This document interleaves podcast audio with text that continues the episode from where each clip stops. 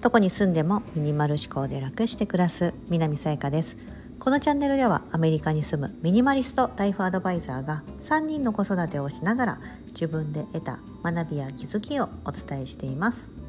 今日は100日チャレンジ47日目。炊飯器隠してみたというテーマでお話をしたいと思います。はい。炊飯器使われていますでしょうか？日本人の主食は米ですので、まあ、そのお米を炊くための炊飯器はだいたい一家に1台あるかなと。炊飯器を持っていない方は例えば土鍋で炊いてるとかなんだろうホットなんかこうありますよね。アメリカだとインスタポットとか言ったりするんですけどなんかそういった圧力鍋で炊いてますとか。なんかね他の代用するものでお米を炊いてる方がいらっしゃったりとかすると思うんですが、まあ、私が今このミニマリスト100日チャレンジだと言って手放せてないもの手放したいと思いながら手放せてないものの一つに炊飯器があります。これはですねスタンド FM で何回も何回もですね言っててもうちょっとねしたら手放せそうなんですけどでもみたいな感じで今まで言ってたんですがもうこのままでは拉致が開かないなと思いましてあの隠しました。使わないように。あるからついもうお釜にセットしてですねピッみたいな感じでやっちゃうんですけどないものとして一回考えてみようと思ってですね。はい。で今私が持ってるあのお鍋ステンレスのお鍋をですね何個か持ってそれを基本的に調理で使ってるんですけどもそっちのステンレス鍋で全然お米炊けるんです。やり方も知ってるんですよ。はい。ただ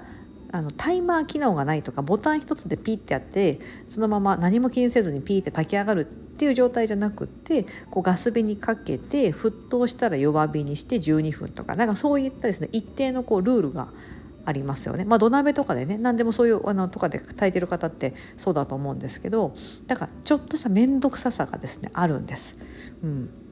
だからそれがあったのでついついですねあの炊飯器に、まあ、ずっと炊いてたんででご飯炊いてたんですけどもやっぱそのステンレス鍋炊いた方が美味しいの知ってますしあと炊飯器の釜がですね剥がれてきたんです。うん、あのアメリカに来て買ったんですよ炊飯器はどうしても電圧がこれ高いのでねあの日本から持ってきたものとかになると大きな変圧が必要だったりとかしてでそもそもシンガポールにいる時実は私炊飯器使ってなかったんです。だったんですけどアメリカに来てですねあのヘルパーさんもいないなくなって、まあ、シンガポールの時いたのでねそれで炊飯器使わずに行けてたんですけどその炊飯器を、まあ、アメリカに来て買ってちょうど妊娠中今の3人目のおちびちゃん妊娠中で子供たちのお弁当も毎日作らなきゃいけないとかなってたのでいやこれは炊飯器ないとちょっと無理だろうと思って買って買ってまあ3年ぐらい、まあ、3年半ぐらいかな経って使ってるんですけどいよいよ釜がですね剥がれてきてしまって結構いいの買ったつもりだったんですけどアメリカにある象印というか、うん、象印がアメリカ製出してるものですけどでもやっぱ最近の日本のそので出てる結構今日本って高級炊飯器みたいな出てるじゃないですか。10万円クラスのものとかね。極み。みたいな なんかそどこのメーカー出してるかちょっと分かんないですけどそうそういった、ね、ありますけど、まあそ、そこまでいかないですけどアメリカドルでなんぼだったかな？300ドルか400ドルぐらいだから、まあ、34万ぐらいかな、うん、45万ぐらいするような炊飯器を買って、まあ、ずっと使ってたんですけど釜がですね剥がれてきてしまってですねそんな雑に扱ってなくて釜はちゃんと手洗いしてやってたんですけど。でその剥がれたところの部分はえどこに行ったんだろうみたいな。洗ってる時に取れてたらいいんですけど多分なんかこうね体にお米と一緒に体に入ってたりするよなと思って少なからず。ね。そう思うとなんかだんだんすごく嫌になってきて。であやっぱりお鍋、まあ、そもそもこの炊飯器のこの場所が邪魔だしなとか、うん、思ってまして。で拉致が開かないこのままでは手放そうと思っても多分全然手放せないからないものとして隠そうと思って隠して今3日ぐらい23日ですかね3日遅か23日それを炊飯器を使わずにお米を炊いています。はい、一番のネックはその朝のお弁当作りなんですよね。そうなので夜ご飯夜ご飯じゃないごめんなさい夜のうちに寝る前にお米洗ってざるの中でおあのお米やってちょっと水に浸しといて冷蔵庫に入れてで朝になったら一番にそれを出してお水かえあのお水を切ってお鍋に入れで軽水したお水を入れてで火にかけると。で多分そのプシュプシュと沸騰したら大体プシュプシュとこう吹いてきて分かるのでその時その後に12分こう測ってタイマーで測ってですね弱火にして、まあ、待ってでピピピッと携帯のタイマーが言ったら火止めてほっとくみたいな感じなんですけどやっぱちょっと手間かかるじゃないですか今までだったら夜のうち炊飯器にお米洗ってポンって入れてピッてやってれば次の日の朝は何も気にしなくてもあのパカッとこの炊飯器を開ければもうご飯ができててそのままお弁当箱に詰めるってできてたんですが。まあ、その朝の手間がありますよね夜のうちに洗っとくっていうのはもう別に炊飯器だろうがあの鍋で炊こうが一緒なんですけども、うん、そうなんです。まあ今それ朝がネックかなと思って。で朝ごはん炊いといてであとはまあ夜ご飯の時にもう一回ねその日の夜のメニューによりますけど炊いて、うん、1日に2回炊く時もあれば1日に1回の時もあるみたいな、うん、そんな感じでまあちょっと過ごしていこうかと。でこれが当たり前のようにできるようになったらあもう炊飯器を手放せるなと思ってるので実際今手放したわけじゃないんですよ。炊飯器あるんです。ただ隠してるんです。隠してるんです。そう自分の中で。そう。というようなことをですね今やっています。はい。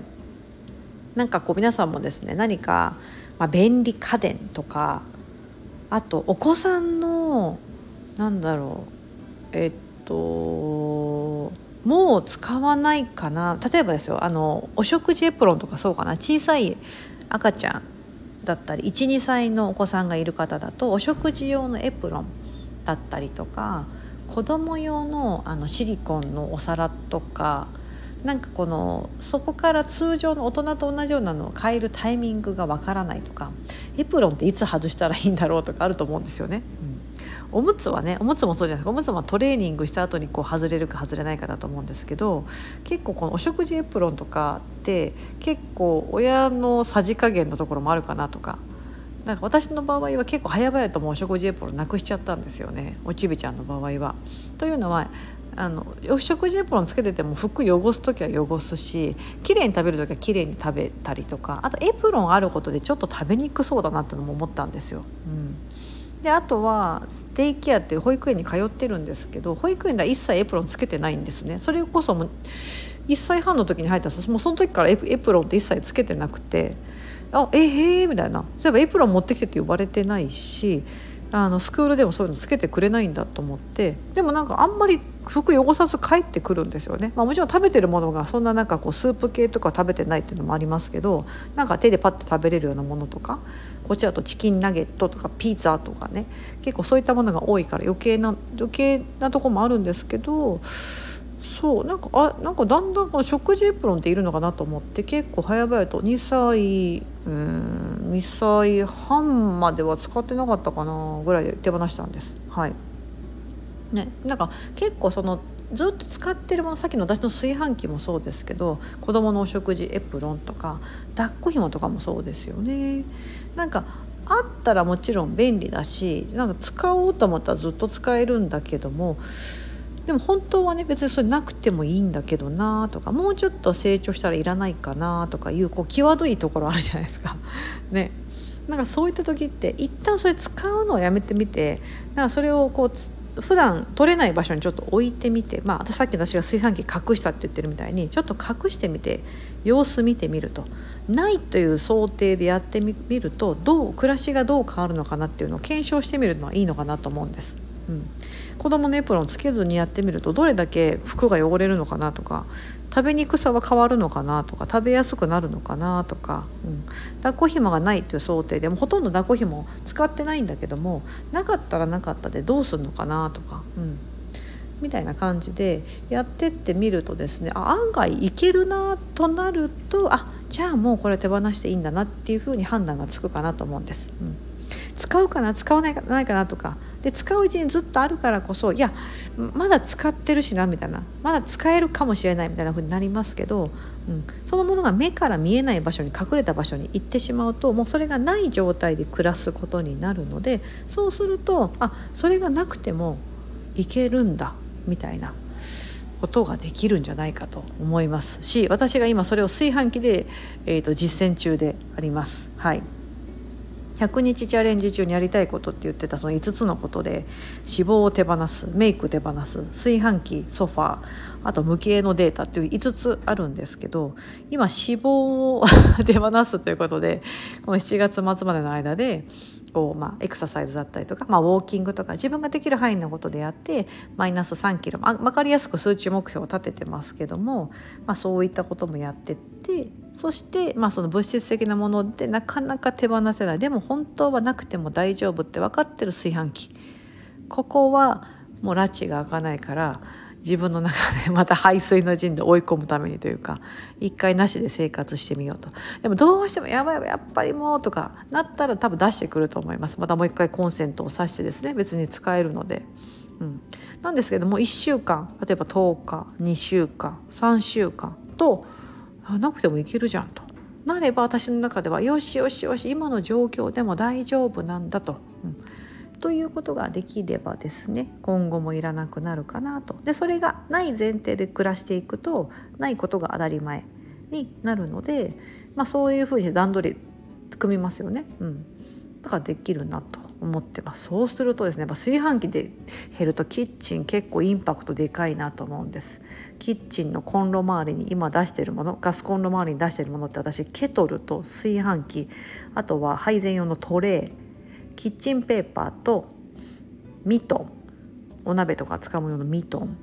そして常温でこの保存してるこうカゴに入れてる果物とかアボカドとあとニンニクを吊り下げてるカゴがあるんですけど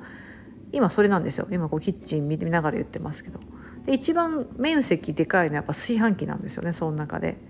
こうでんででんとしてるというか。炊飯器で。そう。それなくなるとねだいぶすっきりするな。と思いますしそこでまた配膳するスペースができるからより使いやすくなるなというふうに思ってます。はい、まあ、そういったことでですね100日チャレンジ47日目。炊飯器隠してみたというテーマでまた一つ行動に起こしてみました。はい、皆さんなんか圧力鍋で炊いてるよとか土鍋だよとかなんだっけインスタポット的ななんかそういうのでやってるよみたいな感じ。でいろんなこうね以前ご意見いただいたりとかしてわあ皆さんやっぱり炊飯器、まあ、そのご飯を炊くっていう目的のものでは持ってない、うん、ね、そういった風にしてこう何かの兼用でできるとかいうような、ね、もの皆さんされてると思いますのでまた私もそれをここに一つ近づけたかなと思います。またこちらは結果を報告したいと思います。炊飯器それからどうなったんだということであります。はいここまでお聞きいただき本当にありがとうございます。皆様にとって今日も素敵な一日になりますように。